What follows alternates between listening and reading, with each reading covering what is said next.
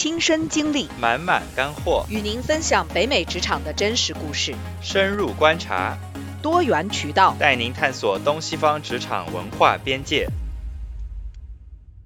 大家好，欢迎来到跨越职场边界，凯文与小花北美视角，我是小花。大家好，我是凯文。在今天的节目开始之前呢，还是要跟大家宣布一个好消息，我们的听友群开聊了。现在你就可以加入我们的 Slack 社群，跟其他的听友一起互动，共谋职业成长。同时呢，你也可以提出你感兴趣的话题，有可能成为我们下一期节目的讨论内容哦。此外，大家可以更深入的跟我和凯文，甚至于其他嘉宾互动。大家只要在社群中提出一对一的辅导，就可以精准解决你的职业困惑。凯文啊，据我们第一期 AI 当道职业生涯何去何从？不过短短的三个月，OpenAI 又发新版本了。是啊，这个很颠覆哈，真的是我看的也非常的激动了。嗯，你说这个 AI 呢，呃，又发新版本了，这个就业形势是不是会更严峻？我觉得以我们的知识面，现在可能已经没有办法聊到这个话题了，聊更深给我们的听众听。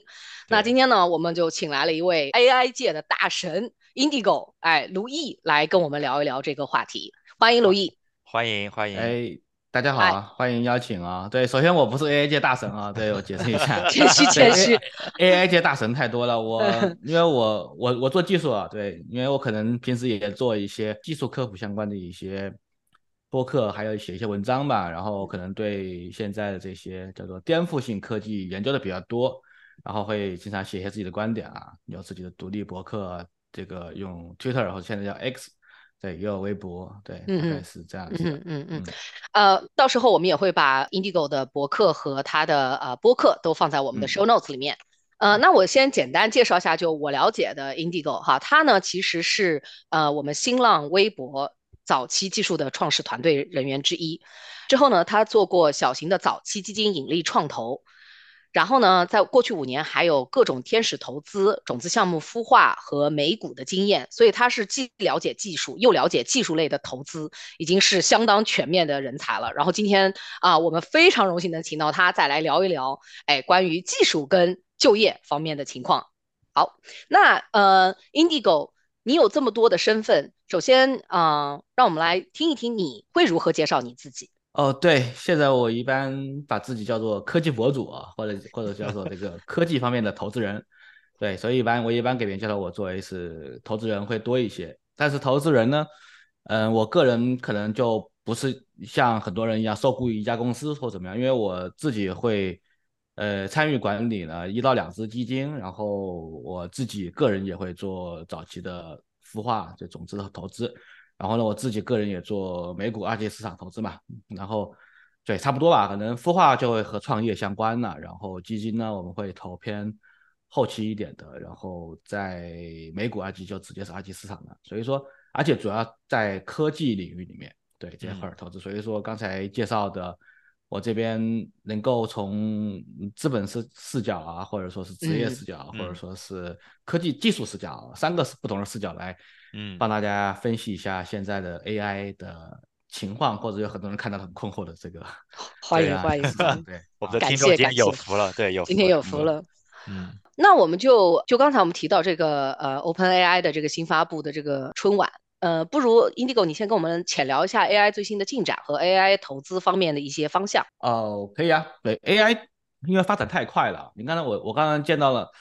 呃，开始的时候你们提到了一个话题，AI OpenAI 这次新的发布会不会让很多人失业啊？我觉得这个倒没有，它很多公司没法创业了。对这个，嗯，这个是一个很现实的问题。对，因为嗯，这轮 AI 我可以给大家简单回顾一下。其实 AI 我们现在用到的这些 AI 技术，嗯，最开始早先于叫做叫做我们神经网络嘛，从二零零八年、零九年左右、零七年吧这左右开始的。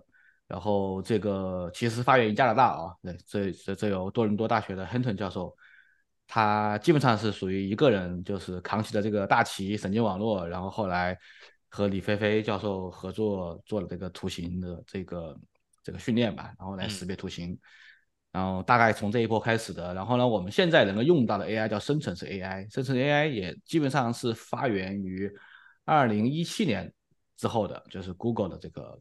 Transformer 的这个论文出现了之后，然后后面就涌现出来一大批公司，然后呢，我们现在能感知到的公众进入公众视野的，呃，这一波这一波潮流是从二零二二年开始的。最早是生成式图像，呃，大家看到了好多很漂亮的图像是被 AI 画出来的，比如说用打力是吧？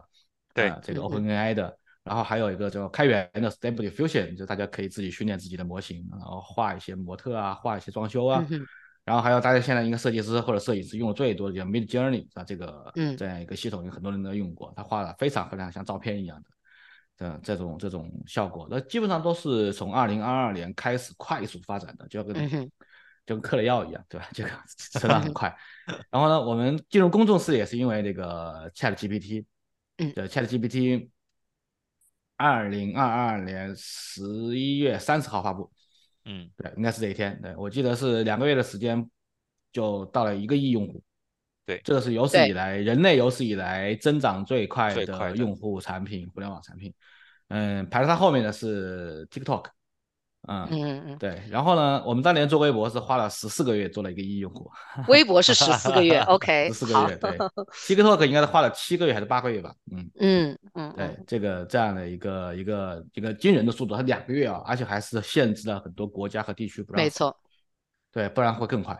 对，中国就被限制了，对吧？嗯，对，这大量人口嘛，所以说我觉得它实际增长应该会可能会三个亿都有可能，对，有可能 两三个亿都有可能。所以这个这个是呃，因为 Chat GPT 的发布点燃了这一轮的这个大众对这个 AI 的关注，也可能在它之前有很多很多漂亮的图形，所以说我们基本上的对 AI AI 的重新关注哦，都始于去年年底。那么今年一整年呢，就眼花缭乱了，就出现了特别多的这个这个新的技术。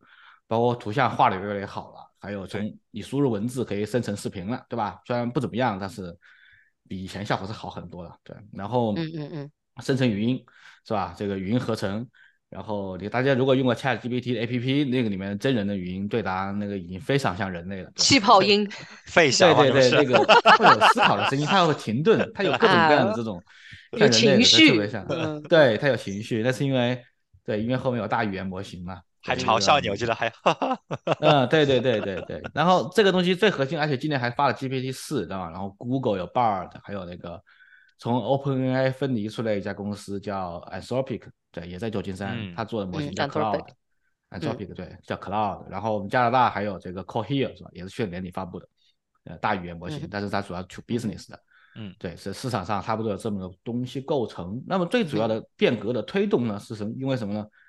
因为我们刚才说的一直一个这个词叫 LLM，对，Large Language Model，这个的进步就是从二零一七年开始的这个论文开始的，然后二零一七年之后呢，OpenAI 转向了用这个技术，它的 OpenAI 是一个非常冒险的公司，它非常有冒险精神。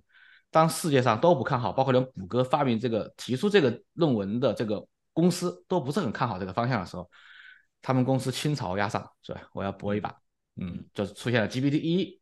GPT 二其实 G GPT 一的时候出现了这个很有趣的故事，他们拿很多亚马逊的这个电商评论的语料、评论语料去训练这个 GPT 微信训练，然后呢，在在他没有预想到的情况下，这个这个训练出来的 AI 它竟然有了情绪感知能力，他知道这个是正面的还是负面的评价啊？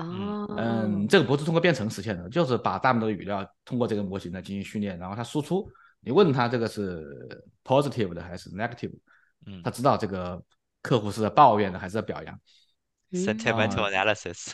对对对，在二零一八年的时候，对，然后呢，他们就发现这是叫叫发现宝藏一样，然后后面就有了各种无监督训练啊，嗯，然后就有 GPT One、GPT Two、GPT，一直到二零二零年的 GPT Three 发发布了，然后之后呢，就有了好多生成式的一些应用了，比如帮大家写作的那种，但是那个时候还处于一些很多创业公司在用这个嗯 OpenAI 的这个接口 API 在做事情，嗯，然后。二零二二年是因为 OpenAI 自己上场了，他说我做一个应用吧，你们做了这么多年是吧，也没做出什么好应用出来，我来一个，就做了个 ChatGPT，然后呢，把模型也生成了三点五，到今年是四，就是生成了那种对话式的，因为之前的输出就是完成式的，就是我给你一段字，你给我补完，哎，发现这个其实，嗯，怎么说呢，在应用使用场景里面没那么好常用啊，它可能只适合于程程序 API 使用，但是一旦把它对话式改成了。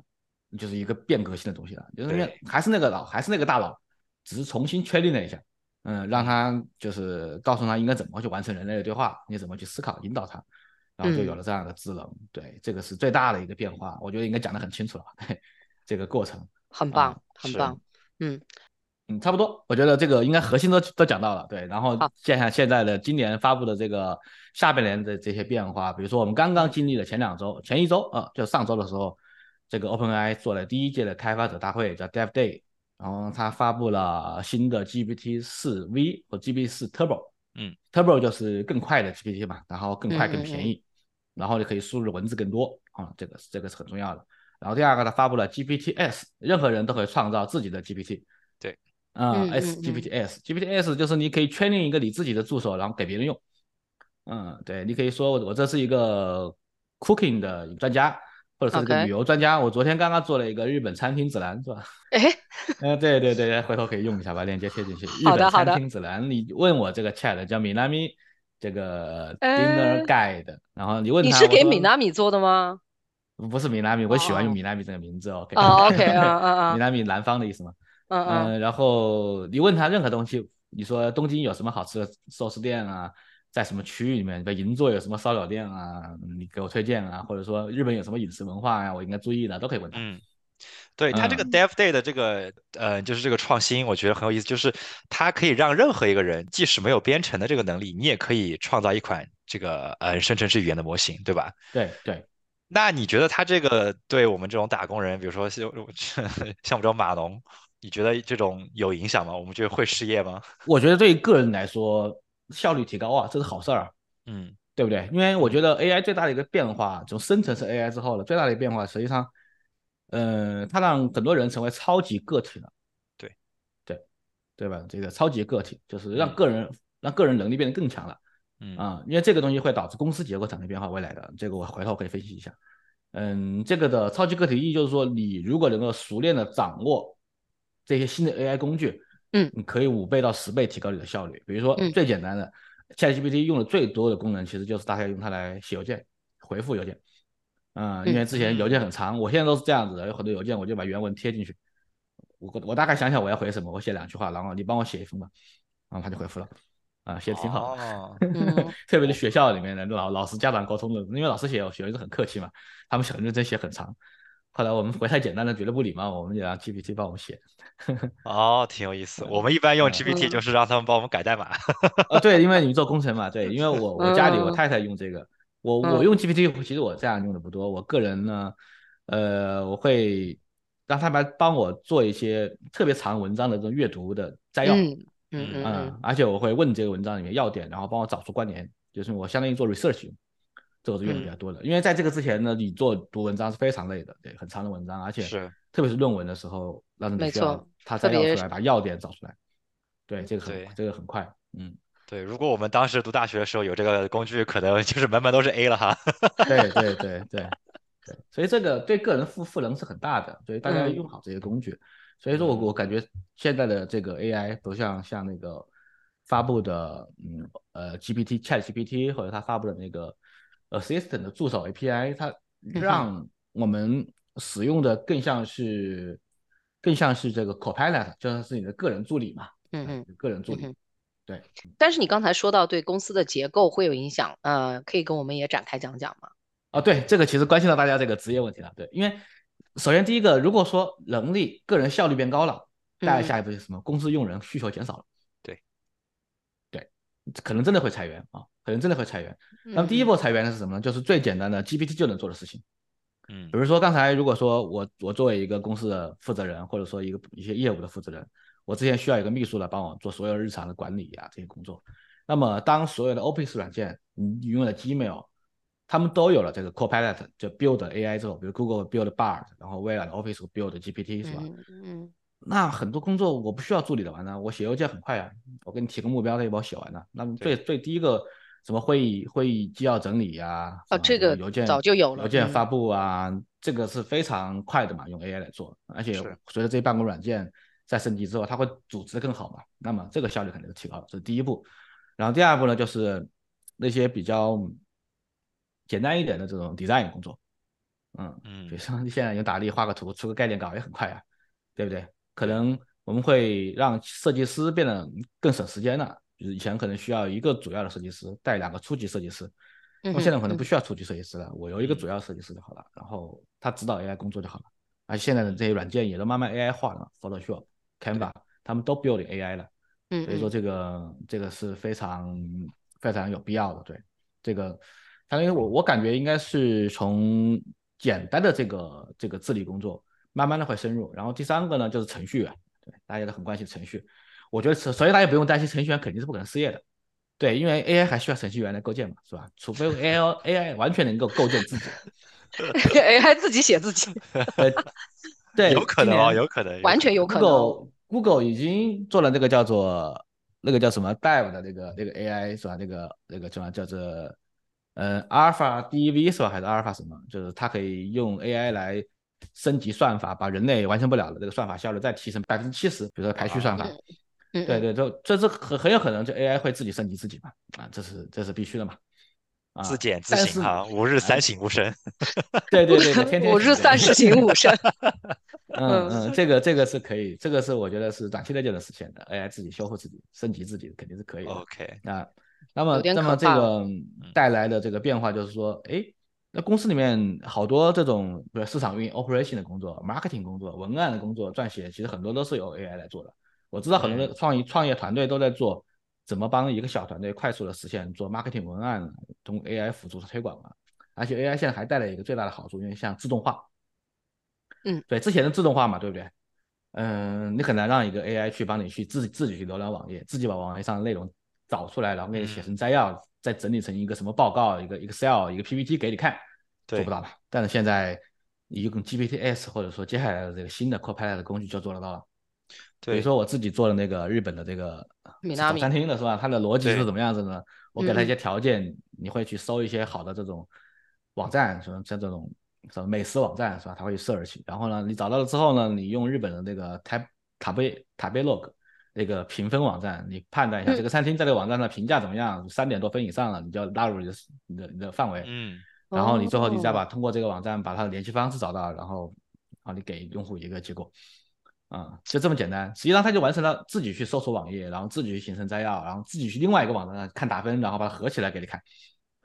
这都自动化的，对，嗯嗯，我们也应该搞一个啊，小花。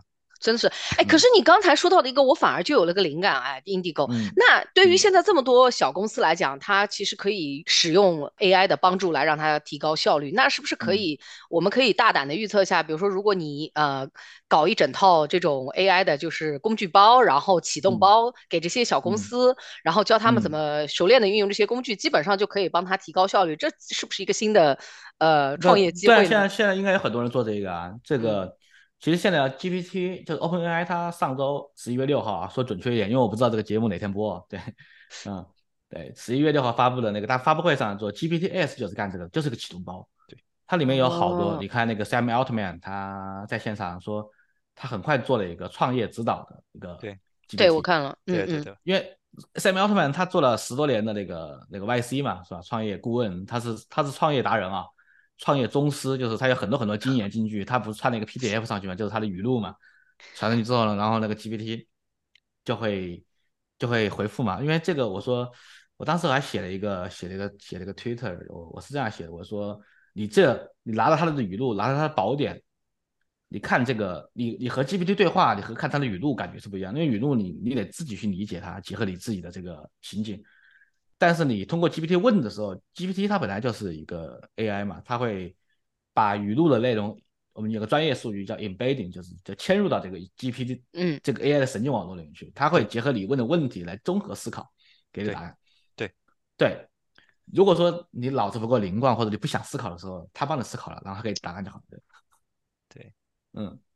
所以我们的脑子是被退化了，很有意思。因为我昨天还刚刚在看这个 embedding 的这个 research，就是我还在 Google 的那个就是开源网站上看了一下，呃，就是它是怎么利用就是每个呃这个这个词的这种，就是它要推算成就是把这个 word to vector，然后就是换算成向量，然后来计算它的这个距离。就是我觉得这个非常有意思，这个我觉得非常颠覆。嗯嗯，对的，这个实际上就是最新的一种，就是。其实也不是最新嘛，其实，在自由自然语言处理 NLP 之后呢，其实大家都在用向量的方式，用用数学的方式来解决概念距离的问题，是吧？啊，我提到一个词，这个东西和什么相关？那你建一个一千个维度的向量，对，你可以找一千个这个不同的角度来看这个词和什么相关。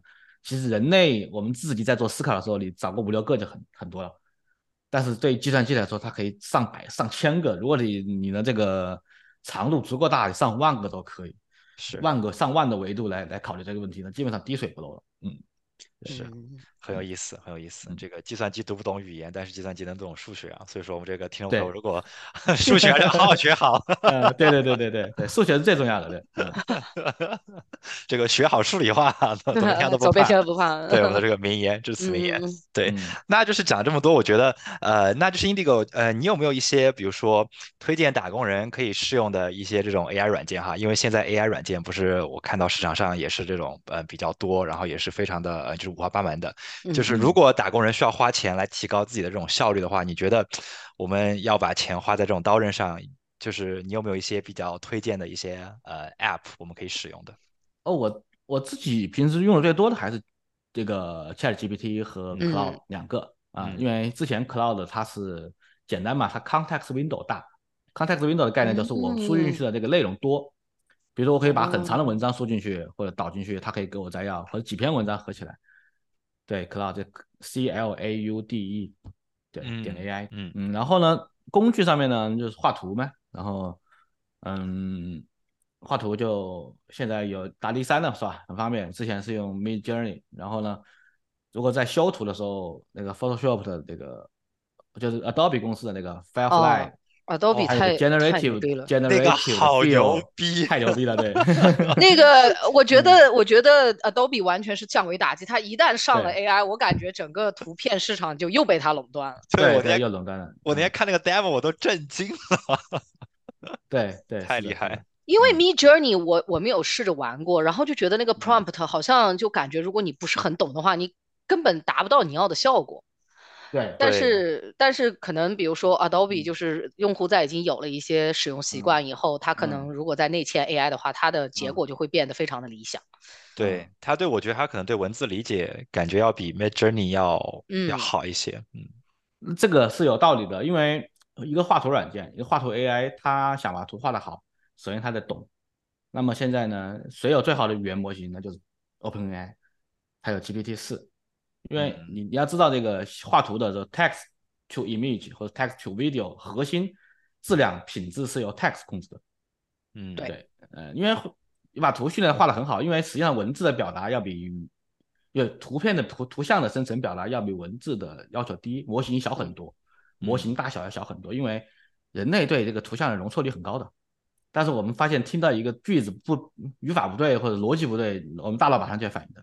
嗯嗯嗯，因为对画面人类会脑补嘛，对，但是对词对对语言是不可能脑 补。有意思，说错了。有意思，学到了。嗯嗯嗯，对，因为对于我等普通人来讲，就是说没准你对于我来说还是有点，就是还是有一个一一层障碍。但是如果当我可以直接从文字转，就直接转生成图像或者视频的话，我觉得对于我来说就呃非常已经非常理想了。这个就是 AI 能为我服务的最理想的。对对，所以说打力就一下把打力三出来之后，一下就把图像任何人都可以用的，不然 Mid Journey 还是要有，叫我们叫做的这个那种提示词工程师的，或者专门叫做我们的 AI 画图员才能做得了，做得好。哎，嗯，对对对，这个这个是很大的一个变化。我觉得这个趋势就是这样子的。我觉得会语言自然语言，至少在在 OpenAI 推动下，这个我们通过文本来生成任何东西都会变得更简单。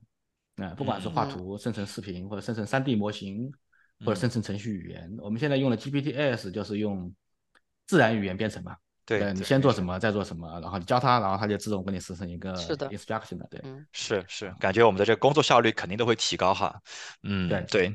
那这个就是如果从这个就业的这种前景跟方向来来看的话，你觉得有没有可以预测一下哪些工种会出现，或者哪些工种呃会马上消失？因为你刚刚提到了 office support 嘛，对吧？我觉得我我之前看那个麦肯锡的报告，他也说 office support 是呃是嗯就是消失的会最快的一个 category。嗯。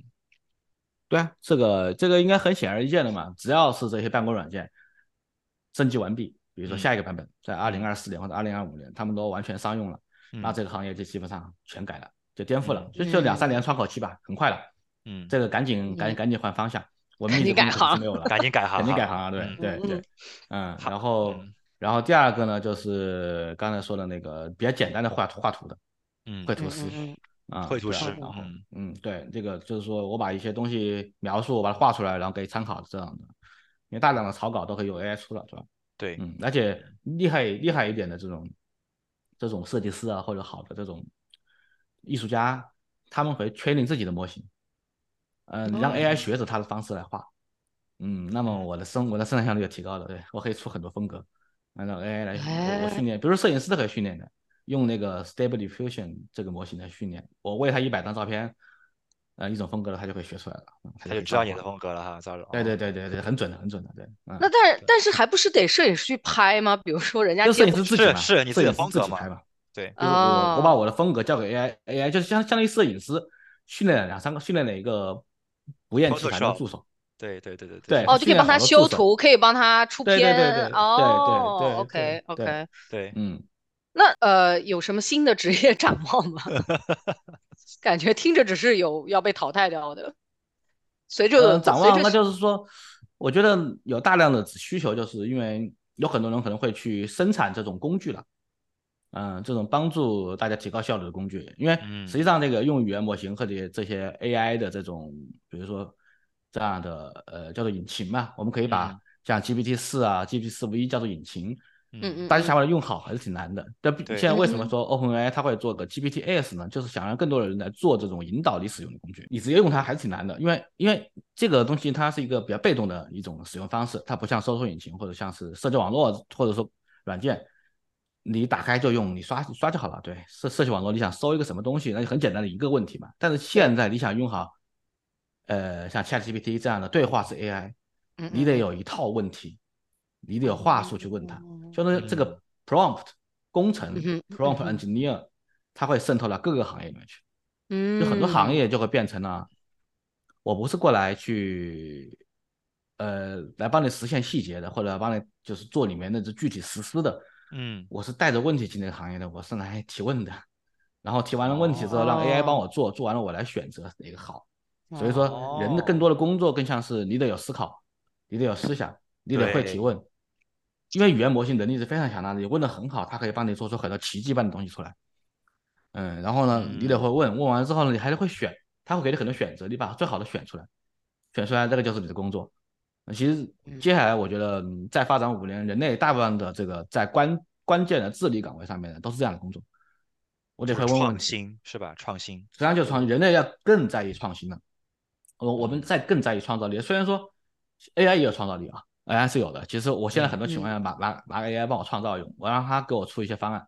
嗯嗯、比如说我想写一些东西的时候，我没有我没有 idea，我就你是参照我之前写过的东西，我喂给他，你帮我想一个什么新的 idea 出来，他真的想的还还不错。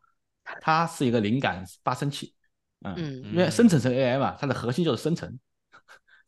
generative 对是生成，所以说在这个里面呢，嗯，你要会引导它生成，你不你不提问的时候，它是不会生成的嗯啊。对，所以说对大家的更多的人人类的更多的工作，实际上我们要更高效地去收集灵感，collect，嗯然后形成嗯想法，沉淀成自己的思考，有观点，思考主要会有思考吧，然后沉淀成问题，然后用问题驱动 AI 再形成新的灵感。嗯，然后把它把这些灵感用在你的各行业的工工作里面去。我们不敢说我们做节目，或者说我们做投资，或者说是做创业，或者说你在某普通的工作岗位上面去。嗯，其实我觉得我们之前的教育的训练太上个时代了嘛。对啊，我们现在虽然到信息时代，我们还在用工业化时代的方式教学生。嗯，教出来的学生呢，就像流水线上的工人一样，对吧？你先把这个技能学会了，你在这个产业链上去，你就可以按照这个动作完成这个功能。对但实际上这两年二三十年的这个技术革命，特别是最近这十多年的技术革命，是让这个东西变化非常大。因为，嗯，很多工作不是你螺丝钉了啊，你不你并不是螺丝钉了，你在很多岗岗位上是面临的全新的工作环境，你需要实现一些新的 future，去 enjoy people 啊，对吧？这个为什么说？呃，特别是在这个时代啊，比如说我们做媒体，我们做社交媒体啊，做特别社交媒体，呃，人类的这个就 AI 给人类带来的这个是生产效率的无限提高，我们生产效率会很高，而且无限的尽可能的自动化，什么都能自动化。嗯，但是人类的寿命和公司的寿命是有限的，那么寿命有限的情况下呢，它意味着什么？时间是有限的，嗯时间有限，面临着注意力是稀缺的。嗯嗯对，这个是核心问题。注意力稀缺了之后，我们如何在最有效的情况下、最简单的方式来获取到用户的这个注意力？对对，这个是我们嗯接下来的可能五到，包括现在社交网络从二零一零年之后，其实它所有的什么网红啊，都在干这个事情。对，你拥有的被关注度越高，你的能嗯能量就越大啊。所以说，大家如果说这个社会会这样变化，这个社会会变得非常多元化，就是个体很强大，嗯啊，公司可能会被弱化。所以说嗯我感觉公司会剩下大公司和小公司，就跟这嗯个社会一样，有钱的和没有钱的，没有中间层。两极分化更严重了。嗯很严重，嗯公司也会这样子的，因为因为这个，因为这个大的最好的资源，这种智能资源，什么算力资源都在大公司手上，对，绝对的优势，你超超过不了的，而且这种资源比一个国家还强大。想想看，现在整个欧盟联合起来对抗美国的公司，嗯对这个这个就从从算力上面，现在欧盟欧洲很多国都是都是欧盟什么算力中心支持，不然你和美国的这种像 Google 啊和 Tesla 都没法竞争。嗯嗯对嗯，所以说这个这个是非常非常嗯大的一个变化，就是说公司会越来越垄断，然后他们控制的资源越来越多，那么它的平台的优势就越来越大。那么剩下来呢，它给中型中型的公司的机会并不多了。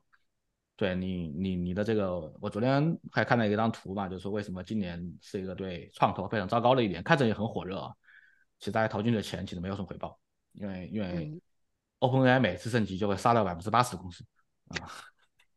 是，嗯，杀的只是公司啊，不是个体啊，对，这个不用担心。嗯嗯嗯嗯，因为它每次升级都都给个体赋赋予了更多的能力嘛，啊、那就是个体更加强大了，大家很快的就能够用就是个体的碎片时间啊，或者什么时间来赚多赚取更多的这个利润。如果说你有一个什么 GPTs 你做的很好，哪天他那个商店收费了，你一下就火了，你很快就能够通过生产各种内容啊，那也叫内容嘛，你可以生产各种内容赚钱，对，所以你生活上面的这种这种收入会很多元化，会很多元化。嗯嗯，对。所以我建议大家，嗯我建议大家要要把自己的职业规划变成很多元化的规划。你不是朝九晚五的，你要提升自己的这这个叫做 attention 是吧？对，注意力，就是在某些方面的注意力。因为这个这一次 AI 的这个论文的名字，二零一七年就是 attention is all you need 是吧？你所需要的一切就是注意力。这个论文就意味着这个时代哈，二零一七年写的这个名字，对，它就是观察嘛，就是注意力。然后呢，对对对于个人也是的，嗯，你你的职业的东西，要不就成为超级明星，要不就默默无闻嘛，是吧？就是两个状态，嗯 是的，有点残酷啊，残酷残酷，挺残酷的，嗯，嗯，但但是是事事实上就是这样子的，嗯而且这个我觉得这时代的潮流是不可逆的，嗯。嗯，对，嗯现现在感觉你要做一个这种呃螺丝钉，就是说像以前那样，就是比较无脑的，然后每天做一些重复的事情，感觉是没有未来了。嗯嗯，对的，对的，对对，这个这个是很大的一个一个变化。然后呢，因为因为我们的所有的思思想教育习惯、公司的这个结构啊，还有我们对职业的认知，都是工业时代留下来的。都是滞后工业，时代就是流水线嘛，就是、嗯就是螺螺丝钉嘛。我们教育也是这样的，所以说我们用这个方式其实适应不了信息时代。为什么现在有好多在？为什么只有到了信息时代，或者说最近的十来年，才有这种超级网红和超级个体出现？那是因为网络赋予了他们能量了，因为他们通过这个节点的覆盖。获取了太多的资源，就是你嗯 touch 到的这个，你的影响力很快的就能够通过社交网络覆盖上亿人，对，覆盖嗯商业，比如中国的最火的就是什么网红直播嘛，直播电商，嗯嗯嗯对他们已经远超过娱乐明星的这个影响力了，是，对不对？因为他们的影响力是建立在哪？建立在嗯什么淘宝啊、微博啊、嗯抖音啊这些小嗯红书啊这些网络的触角上面。对于美北美也是一样的，北美你通过 YouTube、通过 TikTok，对，通过 Twitter 的扩大自己的影响力。所以说，在这个时代，这是一个非常大的一个变化，而且这个时代，哎，这个变化我我觉得好多人不愿意接受，他们还很鄙视这种这种什么吸引流量的做法。但是我觉得呢，吸引流量的做法会有各种各样的方法，有好的有坏的，是吧？嗯哼，但是无论在哪一个维度上面，你都需要有一点这种 attention 嘛，是吧？嗯。嗯你正好也提到，就是国内的这个呃流嗯。流量啊，呃网红的嗯这个生嗯态哈，然后你。嗯本身也是曾经在国内做技术出身的啊，当嗯然可能嗯那个时候微博的。创始嗯的那个时代的技术跟现在已嗯经完全不一样了。那嗯。我们也知道，国内现在 AI 的发展也是嗯。非常的蓬勃，嗯啊，那嗯。就国内的 AI 的发展和这边的 AI 发展，呃，你有什么洞察吗？嗯，我其实几我我有几年都不在国内啊，但是我有些朋友在做这个，我觉得嗯有点不一样，因为为什么中国中国没有诞生大语言模型，美国却诞生了，这是一个本质的问题。因为中国其实二零一九年、一七年、一七年就是二零一四年到一八年、一九年这一五年里面，中国 AI 是很领先的，很厉害的。嗯，因为这个这个是受受益于。神经网络这一波革命，就是什么各种 RNN 啊、CNN 啊这些这些神经网络算法的革命，因为都是开源的嘛，对，大家都拿得到。然后反正你只要有数据训练，你就能够出成果啊。所以说中国在数据训练上是有绝对优势的啊。所以为什么人脸识别啊、什么这种扫扫扫脸啊，或者说各种语音啊、输出生成都很好做的啊。一个是数据多，第二个人口大，对，它只用解决一种语言就能够。要在北美，你不可能只解决一种语言吧？你有各种语言要解决。对不对？没错。所以中国在过去是很有优势的，而且这一块呢，嗯，从最大的买单实际上政府嘛，因为政府需要有大量的这个这个 AI 的技术来做这个社会的控制嘛。对，这个这个是这个是需要，所以说就有很多公司在做这个事情，很很很很领先。所以说大大专院校公司研究方向都是这个方向，就是我之前好像看过去年的一个报告，它有一个图，然后。一直在说中国的这个都是在什么图像识别啊、模式识别上面发展很快，而且远超美国。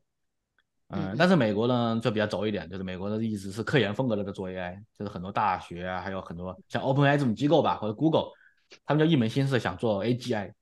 我们怎么实现像人一样的智能？因为中国没这样考虑，中国这是很实用主义的，我做出来 AI 我能赚钱就好了。嗯，但是在美国就走一点，就是他们想做 AGI，然后用各种方法。因为之前有一个理论，想实现 AGI 应该是从语言上去突破，而不是从视觉上突破。啊，大家因为 AGI 就首先要具备人类的智能嘛，人类所有的智能都通过语言体现出来的。不管你在想问题，你在表达，你在传授知识，都是说话嘛。对。嗯，虽然我们很多视觉很强大，对，我们我们可以画图出来，最终表达还是你老是想问题的时候，一定是。在组织语言嘛，对吧？嗯，所以说大家都都在研究语言，嗯，那么这个突破呢，就是大语言模型，啊，就是刚前面又回到最开始分享那个话题了，把语言的这个参数规模做大，那么就有可能产生智能，嗯，那这个已经得到验证了啊，现在科学的突破已经完成了，现在都是工程突破，我们只要有足够多的 GPU，有足够多的算力，有足够多的数据，然后不停的优化我的这个方法，我就能够一步一步的逼近人类的智能。嗯，对，在一些模型上面，现在已经做到了。现在 GPT 给的问题可能比很多人要说的好多了，对吧？对对，那这个国内这个是怎么在二零一七年这种在图像识别上有先天优势的情况下，它是怎么又落后了呢？现在，现在图像还是很很领先的，但是现在主要是语言模型上落后了。嗯嗯，因为中国根本以前没有研究过这个方向，或者大家很忽略这个方向，因为上面产出产出不了任何价值。嗯，它没法商业化。对吧？我说我研究一个大语言模型，最终让它生成另外一些文字出来，它的商业化怎么做？嗯，它可能和没有公司想象出来？像 OpenAI 这样去卖卖卖卖卖那个智能流量是吧？卖 token。嗯嗯，它很难做商业化的。包括 OpenAI 现在也在大量融资嘛，因为它现在商业化只是说现在有 ChatGPT 了，就是大家看到了曙光。它 Chat 在 ChatGPT 之前，OpenAI 也不值钱了。嗯，是对对，但是这个东西呢，就是这个就是一个很奇特的，就是中美文化差异，就是说。嗯，中国，我个人啊，这是我个人态度啊，我觉得中国的这个研究者啊，或者大大家还是太太实在了，就是我们，呃，我觉得这个东西有有用我才做，嗯，有用我才做，嗯，我要我我要马上要它立竿见影，我要产生效果，产产产生收益，嗯，但是对于美国很多研究机构来说呢，或者公司来说，他们觉得这个东西有趣我才做，嗯，有趣有趣我才做，然后呢，还有它能够改变世界我才做。原动力不一样哈，这个有热情和热爱，passion。对 对对对对，这个是教育到什么。这个教育，我们因为我们一直很穷嘛，中国一直很穷，大家都是要我学以致用嘛。因为我们就是我们很多成语都是这样的嘛，古话学以致用，学以致用。嗯，因为我们从小在这边，大家小孩都说教，老师没有教过你学以致用，老师天天鼓励你要 passion 是吧？然后热爱热爱生活，热爱生活，对对。嗯嗯。那么，那么这个东西就有点像怎么说呢？我觉得这边的这种教育更像是大自然的这种自然选择一样。你反正你什么方向都去试一下吧。然后有突然有一个方向好了，那我们就产生了一个物种的变化，变就就是就像突然一个突变一样。嗯，但是呢，但是呢，中国的那种亚洲不是这种东西，亚洲都是这样子的，亚洲更像是在一种我们在一种呃伪造的生态环境里面，这种伪造的就是相当于一种在在大棚里面养蔬菜一样。嗯对，我们都是把它调到最好的，我要出成果，我要出产量，嗯嗯，然后我给你塑造一个环境出来，然后你去长，嗯，然后你就长成那样但是呢，这个问题就是说，一旦环境产生变化，你怎么办呢？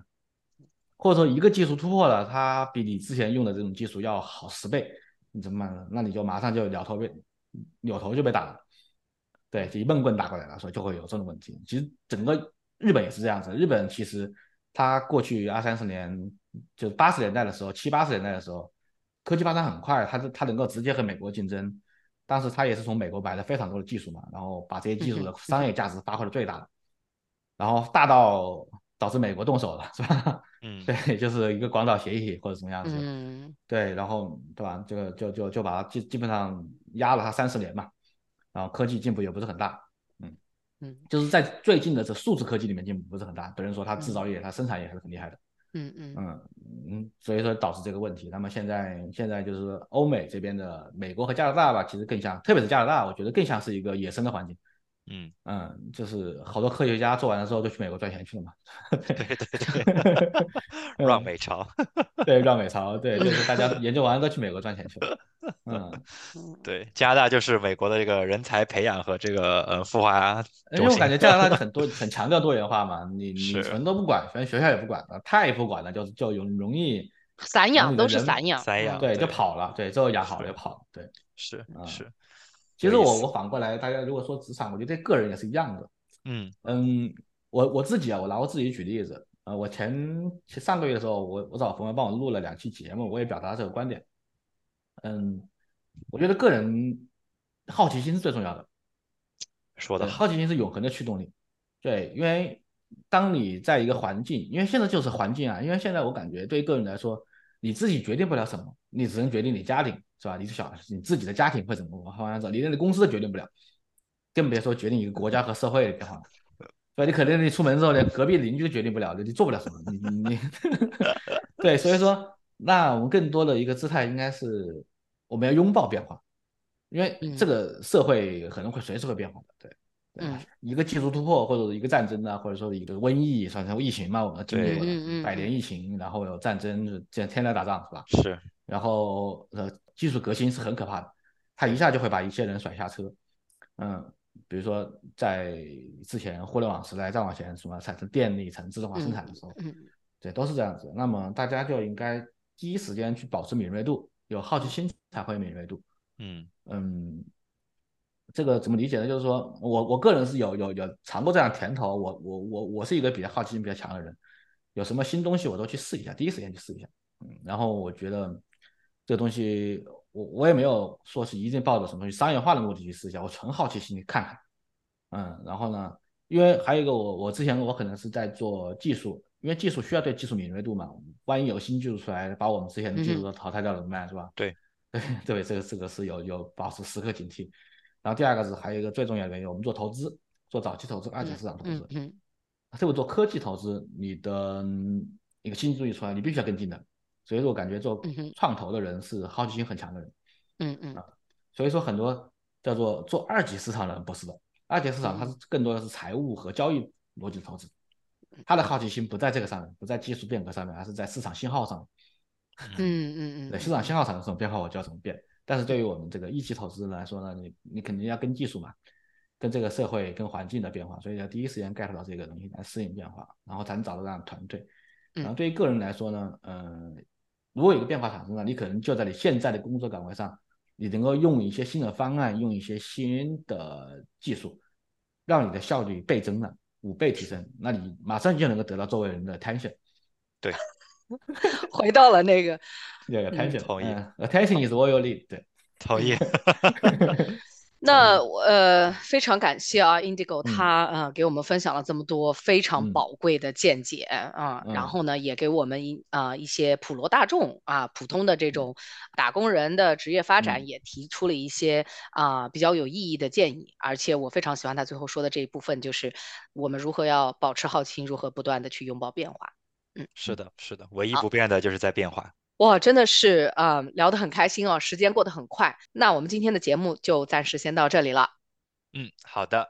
那听众朋友还是每周三可以通过搜索“跨越职场边界”，凯文与小花北美视角，在 Apple Podcast、Spotify Podcast 和小宇宙收听我们的节目。那我们就下周三不见不散。